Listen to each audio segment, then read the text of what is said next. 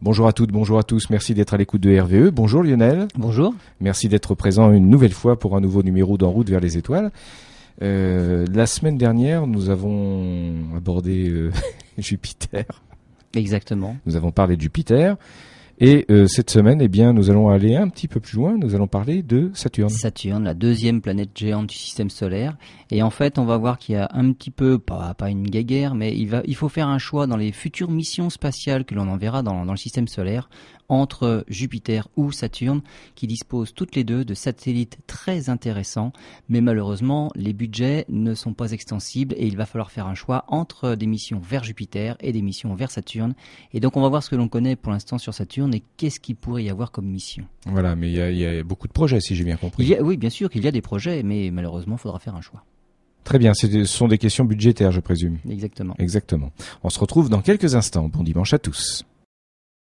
Merci d'être à l'écoute de RVE euh, en ce dimanche. Donc, euh, vous écoutez En route vers les étoiles, consacré à l'astronomie avec Lionel Bourris, qui représente l'association d'astronomie Albireo 78. Alors, on vous l'a précisé il y a quelques instants, le thème de l'émission d'aujourd'hui, c'est Saturne. Saturne, mais euh, pas seulement Saturne, un peu, le, je dirais, le monde qui, qui, qui est autour de, ce, de cette planète. Voilà, exactement, le monde de Saturne.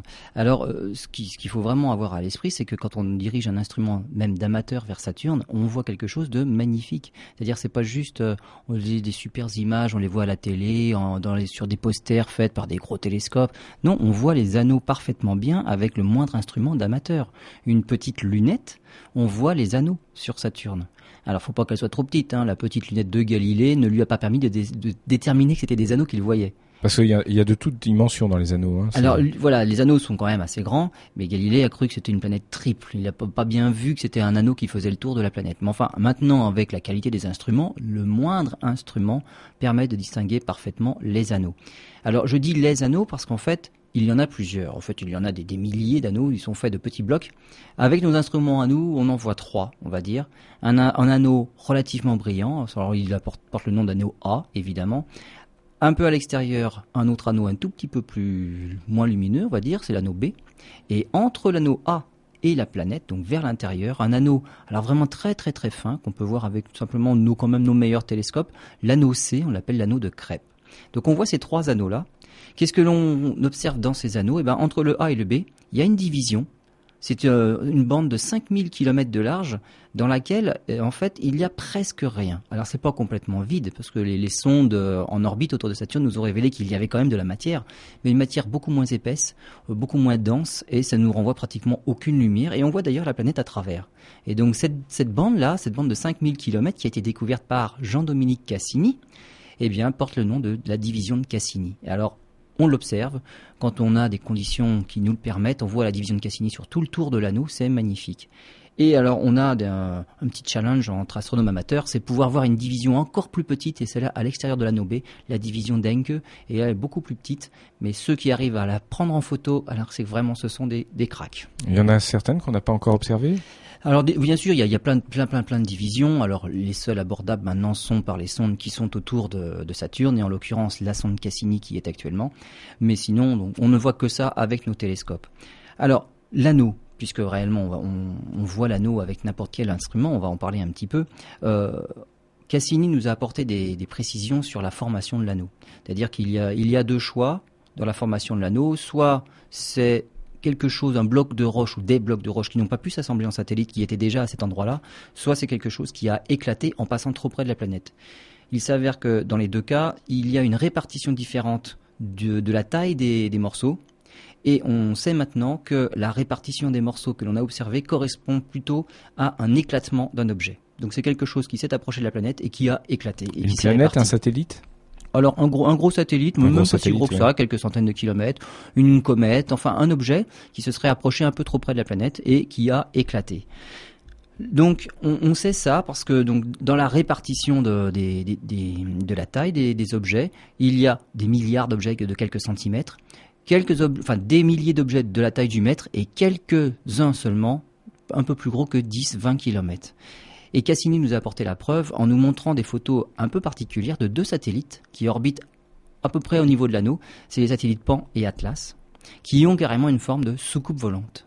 Et alors, on a trouvé l'explication à cette forme-là. C'est que ce sont justement ces morceaux-là qui faisaient partie des plus gros morceaux. À l'origine, ils faisaient une vingtaine de kilomètres de diamètre. Mais en ramassant, on va dire, tous les petits débris en tournant dans l'anneau, ils ont grossi, ils ont grossi, ils ont atteint une taille de 30 km. Mais comme l'anneau s'est aminci au fur et à mesure que les, les, débris orbitaient, finalement ils ont fait le ménage, mais simplement au niveau de leur équateur. Et ils n'ont ramassé des morceaux que sur l'équateur, et donc ils n'ont grossi qu'au niveau de l'équateur. Donc ils ont fini par avoir une forme bah, plus sphérique du tout, mais complètement sous une forme de soucoupe volante. D'accord. Donc c'est Cassini qui nous a très très récemment finalement apporté euh, l'énigme de la formation des anneaux de Saturne. Très bien, très intéressant. Autre chose que l'on peut voir avec nos, nos instruments d'amateurs, ce sont les satellites. Et contrairement aux satellites de Jupiter, où avec déjà le moindre instrument on en voit quatre mais avec n'importe quel autre, on n'en voit pas plus que 4, parce qu'il y a une très grosse différence entre les 4 premiers et déjà le cinquième. Sur Saturne, c'est tout à fait différent. Saturne possède euh, maintenant, on va dire, à peu près 70 satellites. Il y en a quelques-uns qui sont encore en cours de confirmation, on n'est pas sûr. On en découvre régulièrement avec le perfectionnement des instruments. Tout à fait, mais on a surtout une sonde qui est en orbite actuellement autour, donc elle en découvre. Un instant, elle, elle, est, elle, est, en orbite, elle voit, elle voit les plus petits. Mais avec les instruments d'amateurs, alors on n'en voit pas à l'œil nu, on n'en voit pas aux jumelles, contrairement à c'était du Jupiter qu'on voit aux jumelles. On pourrait les voir à l'œil nu, ceux de Jupiter, s'il n'y avait pas Jupiter pour éclairer. Ceux de Saturne, il faut déjà un instrument, et on en voit un, on voit Titan le plus gros. Et après, à mesure qu'on a un instrument de plus en plus gros, eh ben, on en voit de plus en plus. Et on arrive à en voir deux, puis trois, puis quatre, et puis on, on en voit comme ça, sept, huit, neuf, avec des instruments qui sont de plus en plus gros parce que finalement ils sont relativement bien répartis avec des tailles de plus en plus petites et des, on va dire une luminosité qui décroît tranquillement. Bien, alors bien évidemment dans quelques instants nous allons nous intéresser uniquement aux, satellites les plus significatifs. Hein. On va faire une pause musicale et on se retrouve tout de suite pour en parler. Vous êtes toujours sur RVE 103.7 et puis également sur internet euh, www.radio-rve.com en live, comme disent les, gens modernes, en direct plus précisément. Alors, Lionel, il y a quelques instants, nous plantions le décor, si je puis m'exprimer ainsi, euh, pour parler du monde de Saturne. On parlait également des satellites, de cette soixantaine de satellites qu'on peut observer. Bien évidemment, l'émission n'y suffirait pas, donc nous allons nous, nous restreindre et ne parler que des plus significatifs, et peut-être aussi des plus connus d'ailleurs, forcément. Exactement. Alors en fait, euh, il y a, on va dire, parmi les 70 satellites euh, probables autour de Saturne, il n'y en a que, une bonne dizaine réellement observables depuis la Terre, et il y en a cette dizaine-là, on va dire, qui ont été étudiés d'un peu plus près par la sonde Cassini, actuellement en orbite autour de Saturne. Donc il y en a, il y en a plein d'autres, mais ils font quelques dizaines de kilomètres euh, et on connaît rien de spécial euh, dessus. Alors justement, parlons de, celui qui est peut-être le plus connu, voilà, qui fait alors la, le plus une de l'actualité. Voilà, alors le plus connu, c'est celui que l'on voit en premier avec n'importe quel instrument, c'est Titan. Alors pourquoi Titan a tant défrayé la chronique? Eh bien d'abord parce qu'on ne voit strictement, on ne voyait strictement rien à sa surface parce qu'il est recouvert d'une épaisse atmosphère. Et alors tout de suite, euh, dans l'esprit, dès qu'il y a un, un, astre qui est recouvert par une atmosphère, alors là, ça nous donne tout de suite des idées. Et alors, qu'est-ce qu'il y a en dessous? La vie, peut-être ah bah, Peut-être, mais enfin, on, ne sait pas. Donc, Vénus, ça a été le cas. Titan, c'est le cas aussi. Et donc, même avec les plus gros télescopes, on n'arrivait strictement pas à percer cette épaisse couche nuageuse, d'autant plus qu'elle absorbe tout le rayonnement visible.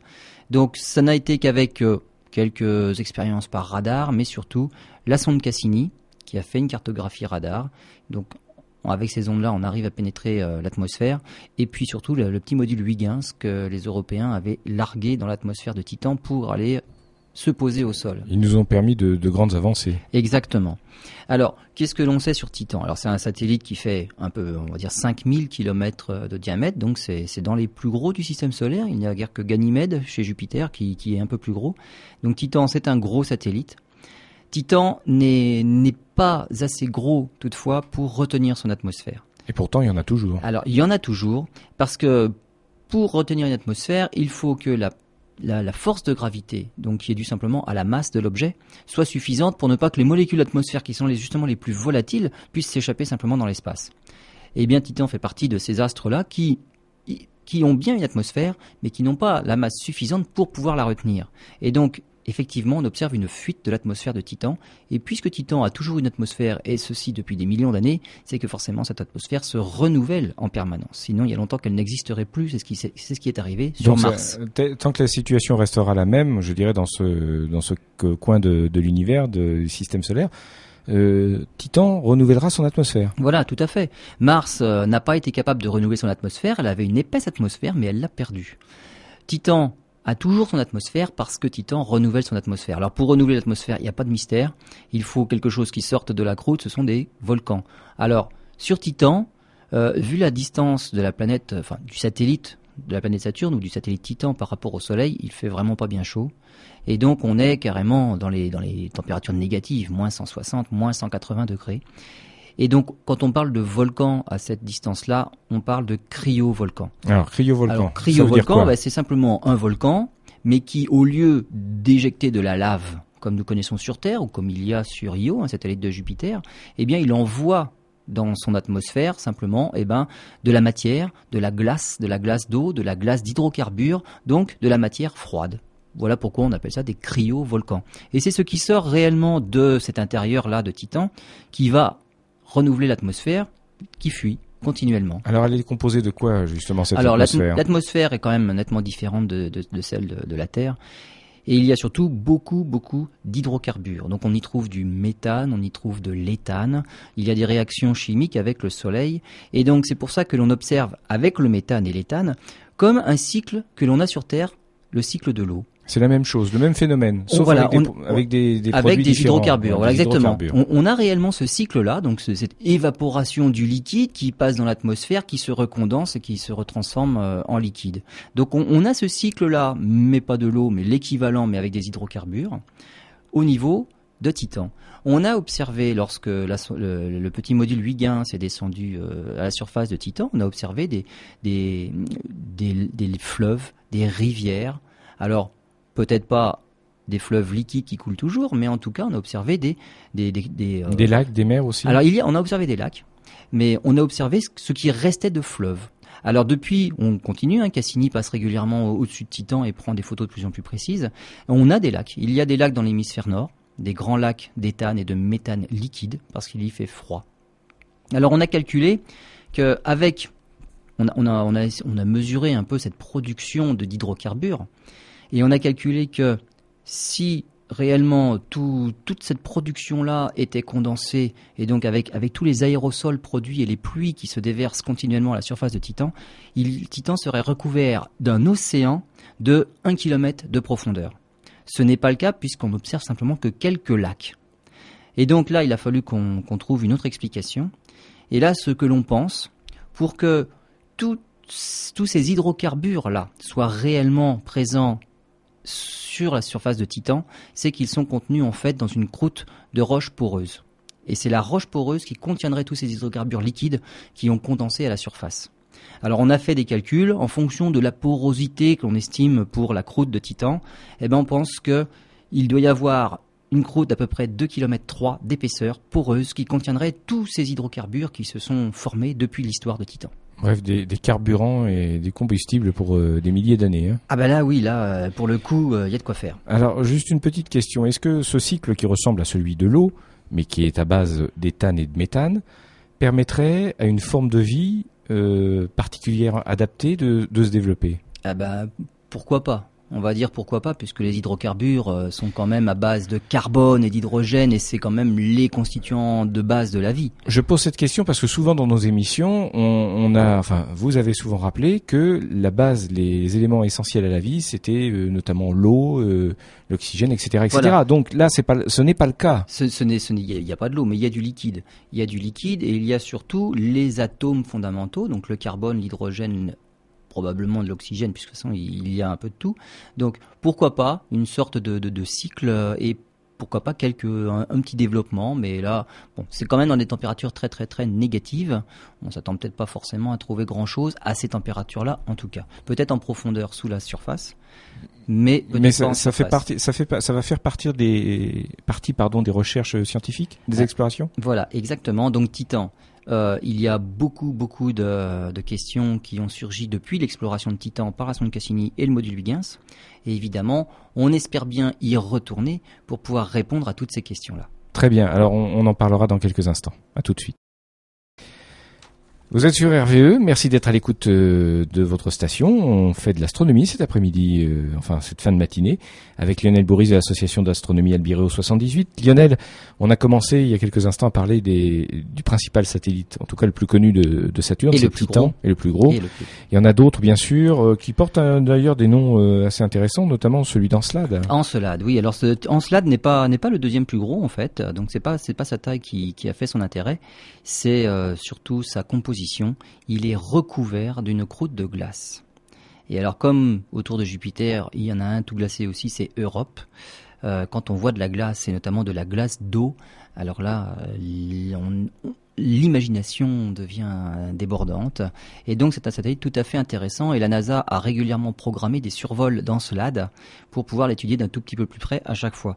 Donc en fait, la sonde Cassini en orbite autour de Saturne, on peut légèrement modifier sa trajectoire de manière à l'amener régulièrement au passage des satellites que l'on veut étudier. Donc on modifie toujours un petit peu sa trajectoire, elle est toujours en orbite autour de Saturne bien évidemment, mais on peut légèrement faire ce que l'on veut avec la trajectoire et elle passe plus ou moins loin de la planète, plus ou moins près des satellites et comme ça on les étudie les uns après les autres.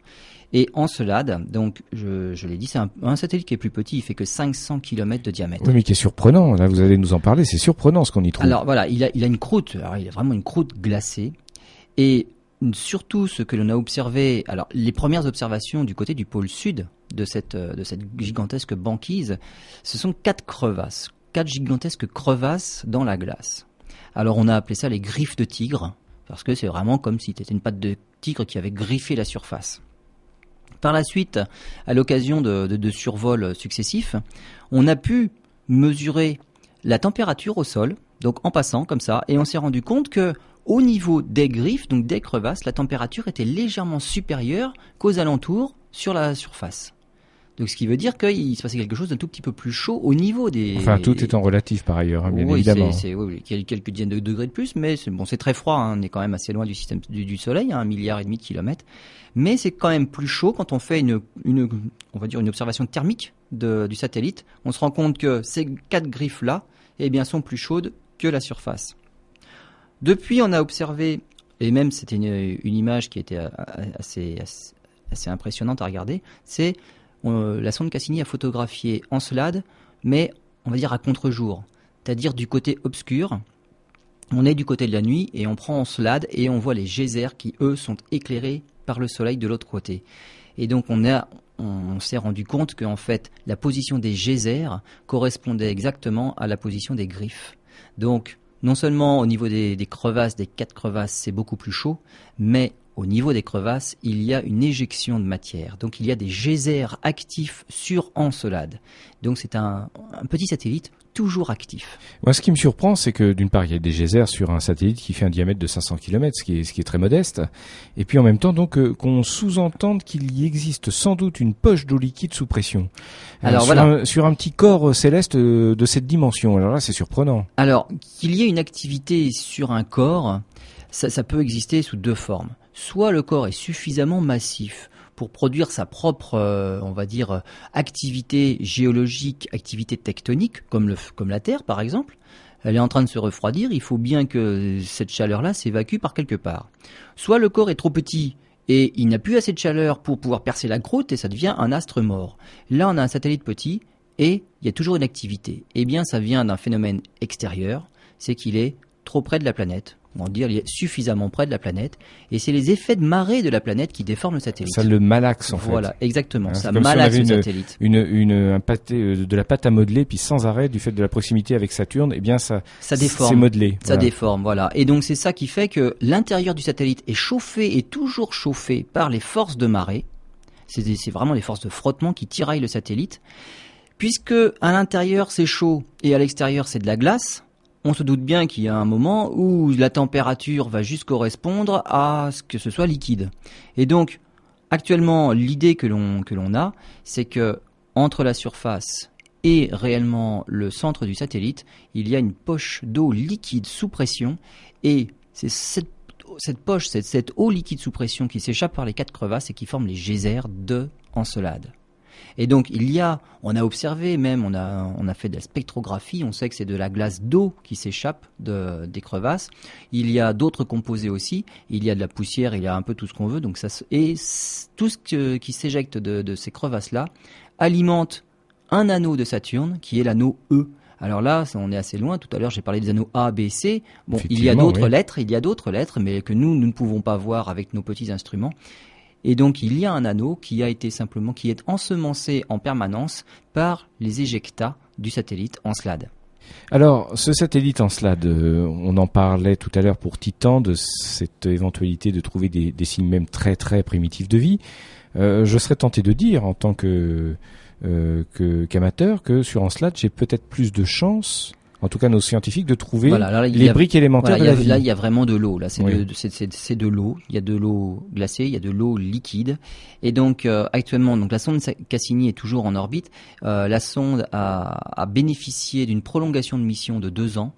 Et la NASA va profiter de ces deux années supplémentaires de la sonde Cassini pour encore programmer des survols de d'encelade et notamment euh, des survols à très basse altitude, 25 km, pour prendre en, photo vraiment la, surface très très détaillée. Donc ça, ce sont les, c'est toujours on va dire la suite de la mission Cassini qui va encore se prolonger pendant deux ans parce qu'elle a suffisamment de réserves de carburant pour au moins deux ans supplémentaires, voire peut-être, on y pense déjà, une autre prolongation de deux ans par la suite. Bien, oui, tant, que ça dure. Puis Cassini apporte tellement de moissons de, de, de résultats. Eh ben voilà. Puis c'est surtout que s'il n'y a plus Cassini, il n'y a plus rien. Il n'y a plus rien du tout. Ah, c'est comme actuellement autour de Jupiter, on n'a plus les sondes, on n'a plus la sonde Galiléo, et donc on n'a plus de nouvelles fraîches de Jupiter, on ne sait plus ce qui s'y passe réellement. Effectivement, mais c'est important ce que vous venez de dire. D'ailleurs, c'est le, le préambule à votre propos dans, dans la prochaine partie de l'émission, parce que euh, que va-t-il se passer dans les années et les décennies à venir, puisque pour vous les décennies c'est demain. euh, que va-t-il s'y passer Est-ce que Cassini va tenir encore longtemps? Ça c'est aussi un autre ah bah, problème. Cassini, il aurait dû s'arrêter là en cette année là, donc il a été prolongé.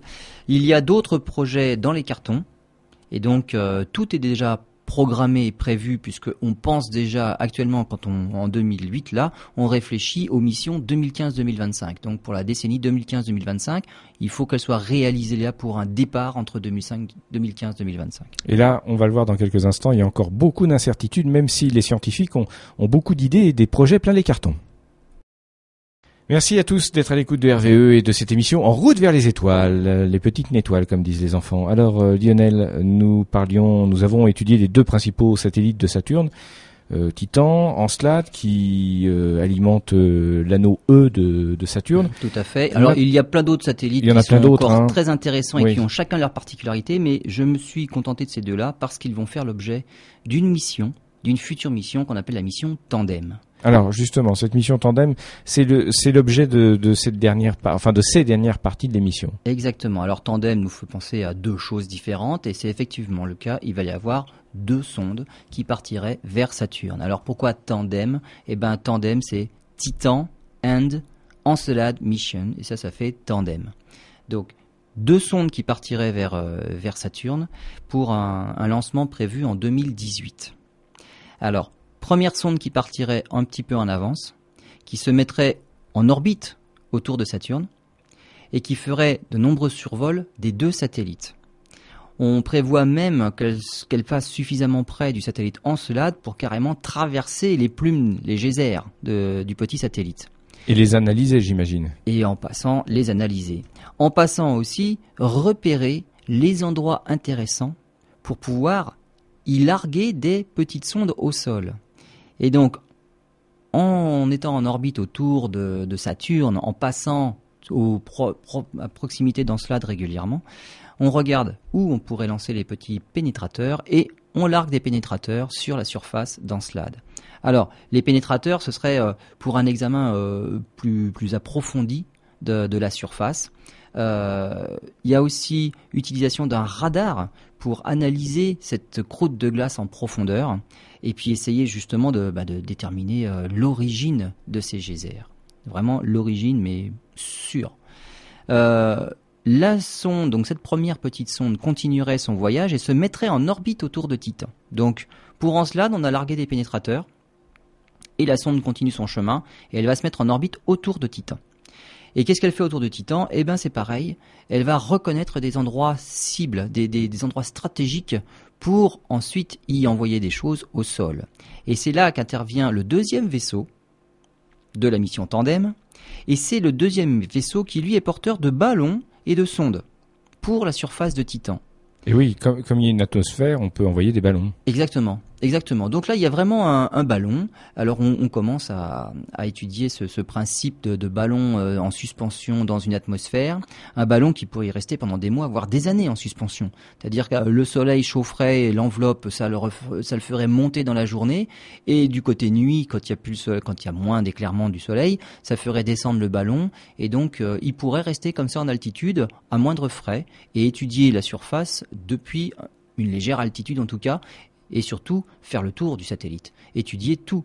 Parce que si on envoie quelque chose au sol comme on l'avait fait avec Huygens, euh, bah, on voit simplement la proche région de l'endroit où on a posé au sol, à moins de faire des, petites sondes qui puissent se déplacer. Mais on ne pourra jamais faire parcourir tout le satellite. Et donc c'est pour ça que le ballon est intéressant. Et donc ce deuxième vaisseau-là serait porteur de ballons-sondes qui resterait dans l'atmosphère de Titan et il serait aussi porteur de, de petites euh, sondes qui, elles, atterriraient à la surface. Donc, avant ça, il faut que le premier des, des, des, orbiteurs puisse déterminer les endroits les plus intéressants. Alors, le but, c'est de faire une cartographie complète du satellite à moins de 100 mètres de résolution. Et pourquoi? À, à, quelle utilité une cartographie de, complète de la surface de, bah pour, ce satellite? Pour être sûr de, de tout connaître, en fait. De connaître tous les lacs, de voir si euh, les lacs évoluent, si, la cartographie change, pour voir s'il y a une activité tectonique sur Titan. Donc on a besoin d'avoir une cartographie complète. Et surtout, à une, une, bonne résolution. Si on fait des cartographies à plusieurs kilomètres de résolution, on ne voit pas ce qui peut changer aux petites échelles. À 100 mètres de résolution, on peut voir l'évolution du satellite, d'autant plus qu'il est toujours actif. Alors sur les sites stratégiques, c'est quoi les sites stratégiques? Alors c'est les dunes. On sait qu'il y a des dunes sur Titan, il y a des lacs évidemment, on en a des, parlé. Des dunes de quoi? De sable? De ou de poussière? Alors c'est voilà, c'est ça. C'est il y a un peu de tout. Il y a un peu, il y a un peu de tout, mais surtout tout est gelé. Donc c'est plutôt de la glace recouvert oui. de poussière et de matériaux. Donc c'est pour ça que ça peut être un petit peu, ça peut être sombre. Euh, Huygens a pris des photos. Il y a des cailloux sur Titan, donc euh, il y a quand même des, des, plaines caillouteuses. Donc il y a de la matière. C'est un satellite rocheux avant tout, qui émet toujours de la matière, mais c'est un, un satellite rocheux avant tout. Et alors ce qu'on veut savoir aussi, c'est surtout d'où viennent ce méthane, d'où vient ce méthane? Donc ce qui nous intéresse, ce sont les sources de méthane. Parce qu'on a dit que l'atmosphère était en perpétuel renouvellement, mais on n'a pas photographié de cryovolcan. Ça peut être intéressant à ce moment de l'émission de, de, rappeler euh, quelle est la, la, structure du méthane? Comment, ça, comment, par exemple, sur Terre, on, on le trouve? Comment c'est compo composé de quoi? Le méthane, c'est euh, la formule chimique, c'est CH4. C'est-à-dire? Ben, C'est-à-dire c'est un atome de carbone avec quatre atomes d'hydrogène. Donc oui. c'est l'hydrocarbure, euh, c'est un alcane, mais c'est l'alcane le plus simple. Donc euh, on, on, voit ça au collège en chimie. C'est la famille des alcanes. Tout ce qui est en ane, méthane, éthane, propane, butane, tout ça ce sont des alcanes. Et ben, eh bien le méthane c'est le premier avec un seul atome de carbone qui se lie avec quatre atomes d'hydrogène. Donc c'est l'hydrocarbure le plus simple, l'alcane le plus simple. Alors euh, en décrivant ainsi, on a peut-être trouvé déjà une partie de la réponse, euh, de la solution, savoir d'où ça vient, parce que après tout, l'hydrogène, on en trouve partout dans, dans l'univers, euh, du carbone aussi. Oui, oui, non, je, je, dis, je dis pas ça, je, je, parle les sources. On sait bien que le méthane, il y en a forcément, puisque on, non, non, mais bien vu. sûr, bien sûr, mais, non, mais, non, mais... mais surtout, c'est l'origine. Où sont ces cryovolcans? Oui. On ne l'a pas photographié. Cassini, qui est actuellement en, en, en, orbite autour de Saturne et qui passe régulièrement au-dessus de Titan, n'a pas encore réussi à nous montrer en direct des panaches. Alors quoique Peut-être que si sur certaines photos, on a quelques doutes, mais on voudrait justement être sûr de ça. Mmh. Comme sur Mars, on sait où sont les volcans, ils sont tous éteints. Sur Io, on sait où sont les volcans et on les voit en activité. Sur Encelade, il y a des geysers, on sait exactement où ils se trouvent. Mais sur Titan, on n'est pas sûr sûr de, de la localisation de ces cryovolcans qui sont forcément en activité puisque l'atmosphère se renouvelle toujours. C'est ça qu'on qu voudrait savoir. D'accord, j'ai mieux compris. Ça veut dire qu'on n'est pas, éventuellement, il y a un petit doute qui subsiste. Mais bien sûr, et c'est pour ça qu'on a besoin de ce ballon-là, de plateforme justement dans l'atmosphère pour faire le tour de, du satellite et pour être sûr de la localisation et de faire des cartes précises. Là, il y a un volcan, là, il y a un lac de telle taille et réellement, on connaîtrait la cartographie de Titan, mais alors sur le bout des doigts. Alors, non seulement on voudrait savoir bah, comment, se, comment se trouve l'atmosphère, évidemment on va analyser la composition de l'atmosphère, euh, la cartographie de la surface, mais aussi la structure interne. Alors est-ce qu'il y a un champ magnétique? Là, c'est la question. Pour l'instant, on ne sait pas, on pense que non. Euh, étudier la sismicité, puisqu'il est, il est géologiquement actif, et comme il est actif, il doit y avoir des séismes. Donc on veut étudier cette sismicité et quelque chose d'important, voilà les tremblements de terre. Et ça c'est important parce qu'en fait, quand on étudie un tremblement de terre, ça nous donne directement, enfin pas très très précisément, mais quand même, euh, la structure interne. On n'est pas obligé de creuser pour savoir ce qu'il y a à l'intérieur. Simplement en étudiant les ondes sismiques et comment elles se réfléchissent, eh bien on peut déduire la structure interne du satellite. Et puis on va on va essayer de trouver quelque chose de très particulier. Euh, on va en parler dans quelques instants. Dernière partie de cette émission consacrée euh, au monde de Saturne. Alors nous étions en train de parler avec Lionel des, missions, notamment de la mission Tandem qui, qui est prévue, le lancement en est prévu en, 2018, hein, c'est bien ça? Exactement. Euh, il y a quelques instants, on parlait des, de ce qu'on espérait y trouver. On en était à l'étude de la structure interne de, euh, de Titan, hein, si je ne me trompe pas. Voilà. de l'existence ou non d'un champ gravitationnel et magnétique. Et magnétique. Voilà, donc de savoir s'il y avait des tremblements de terre. Euh, si on peut s'exprimer ainsi sur, ce, sur cette planète, et on espère y trouver des choses très précises. Alors, quand je disais que euh, l'étude des ondes sismiques est très importante, ça nous donne accès directement à la structure interne du corps. Et donc, ça nous permettrait de savoir s'il y a un noyau rocheux, quelle est sa taille, quel est son état, et surtout s'il y a un océan d'eau liquide éventuel. Il y en a sur Encelade, l'eau, il y en a partout dans le système solaire sous différentes formes, de glace, liquide si l'intérieur est suffisamment chaud. Et donc, cette étude des ondes sismiques nous permettrait de savoir s'il y a une poche d'eau liquide, simplement parce que l'eau ne réfléchirait pas de la même façon les ondes que s'il n'y a pas d'eau. Donc c'est réellement là, c'est de la géométrie, c'est de structure des matériaux, mais quand il y a un, un séisme quelque part, mais quel que soit l'endroit. Hein. Donc le, séisme qu'il y a eu en Chine euh, dernièrement, là, si on l'enregistre euh, ici en France, eh bien les ondes ne sont pas venues directement de Chine en France, mais il y en a une bonne partie qui est passée à l'intérieur de la Terre, qui s'est réfléchie sur le noyau de la Terre et qui a été rayonnée partout. Et c'est pour ça que les les sismographes détectent les séismes, quel que soit l'endroit où ils se trouvent ah, c'est pour ça, d'accord, d'accord. Parce que ça passe par l'intérieur, c'est réfléchi à l'intérieur. Une, une caisse de résonance. Exactement. Et la caisse de résonance dépend directement de la composition de ce qu'il y a à l'intérieur, en taille, en, composition, en, tout ce que vous voulez. Et donc on peut savoir exactement comment est l'intérieur en étudiant simplement ces ondes sismiques-là. Et alors, c'est ce qu'on voudrait essayer de faire sur Titan grandeur nature, étudier l'intérieur de Titan, puisque c'est un satellite qui est toujours géologiquement actif. Alors c'est vraiment un, satellite très particulier, puisqu'au début de cette émission, on disait qu'il y a un cycle équivalent à celui de l'eau, mais c'est du méthane et de l'éthane, et pourtant, pourtant, on espère y trouver de l'eau. Bah oui, parce que forcément, il y a quand même de la glace d'eau il y a de la glace de méthane, d'éthane.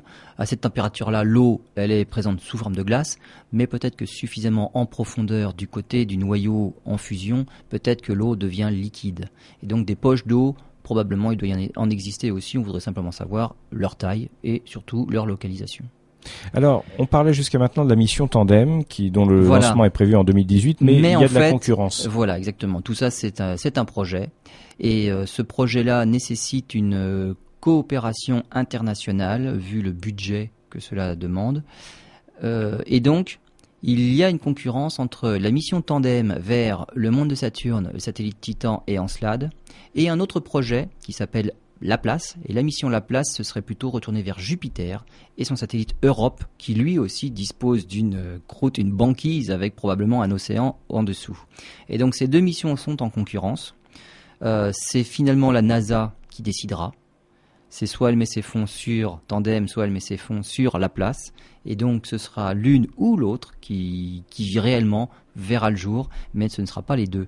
Alors décision finale entre les deux, ce sera fin 2008. Et ces, ces missions-là font partie du, du, projet Cosmic Vision. Et là, c'est sur la décennie 2015-2025. Et donc ces, ces deux missions-là sont en concurrence. Il n'y en a qu'une des deux qui verra réellement le jour. Qu'est-ce qui peut justifier le choix de l'une par rapport à l'autre? En termes scientifiques, en termes budgétaires, j'imagine qu'il n'y a pas de grosse différence. Voilà, en termes budgétaires, ce serait, ce serait la même chose. Quoique. Et termes scientifiques, bah, quoique, oui, évidemment, ça dépend où on met son argent. Là, les sondes, typiquement, c'est 2 milliards et demi d'euros.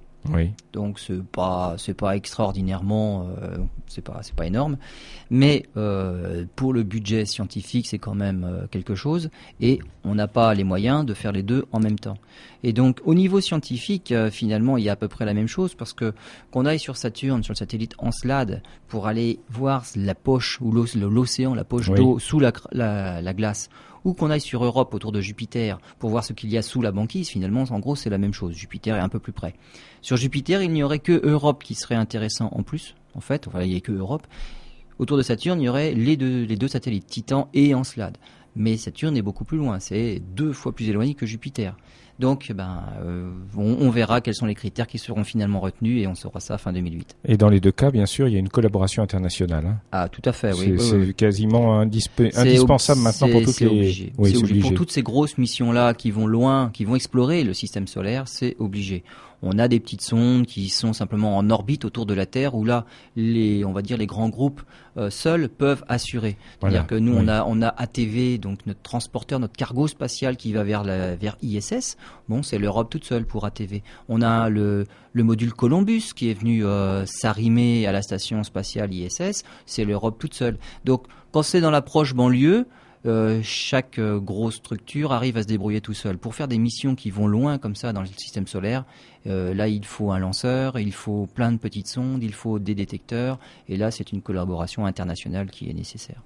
Très bien. Moi, je suis, toujours surpris. hein, À chaque fois qu'on parle de, des, missions d'exploration euh, de l'espace, je suis toujours surpris. Là, ce, n'est plus de la science, mais c'est presque de la philosophie.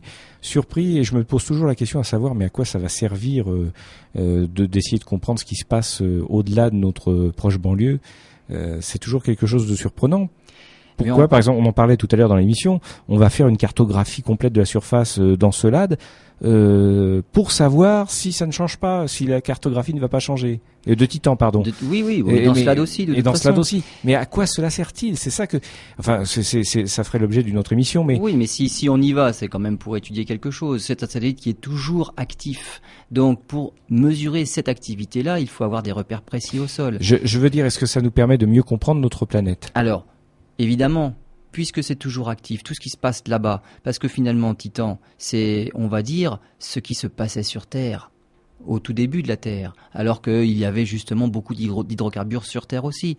Euh, S'il y a l'émergence de la vie ou des choses comme ça sur Titan, eh ben ça pourrait être transposé à la Terre. Euh, pour aller jusque là-bas, et ça on n'a pas encore décidé, le vaisseau, est-ce qu'il sera muni d'un moteur ionique, donc un petit moteur électrique. Et tout ça, c'est vraiment bah, de, la technologie toute nouvelle. Les moteurs ioniques, on a équipé les dernières sondes vers la Lune de moteurs ioniques, vers certains astéroïdes. Donc c'est une nouvelle technologie qui permettrait d'aller encore plus loin après dans l'espace et pourquoi pas de développer de nouvelles technologies sur Terre de toute façon, puisque ce qu'on fait dans l'espace, on peut re- après l'appliquer sur Terre. Donc c'est pas quelque chose que l'on fait pour tout à fait pour rien, avec une technologie qui ne serait pas applicable du tout.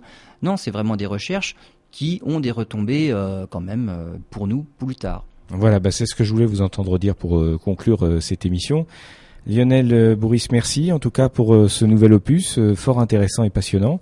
On se retrouvera la semaine prochaine pour de nouvelles aventures. L'actualité de l'association Albireo 78, c'est toujours la même. L'été arrive. L'été arrive, euh, les nuits sont courtes, Oui. et donc quand on veut observer, ça commence à être de plus en plus tard. Oui. Et donc, euh, eh bien, nous vous invitons au mois de juin. Alors, ce sera soit le 13, soit le 14 juin, observation publique à Poigny-la-Forêt. Donc, euh, bah, faut surveiller en fait la date et puis l'horaire sur le site au www.albireo78.com. Et donc, dans les prochains événements, on mettra euh, notre prochaine observation publique du ciel. Euh, Alors, c'est toujours autour d'un premier quartier, donc c'est pour ça c'est soit le 13 juin, soit le samedi 14 juin. Ce sera plutôt vers 22h, puisqu'avant il fait vraiment trop jour. Très bien, ben, on a noté le rendez-vous, puis rendez-vous aussi sur le site d'Albireo 78. Merci Lionel, à la semaine prochaine.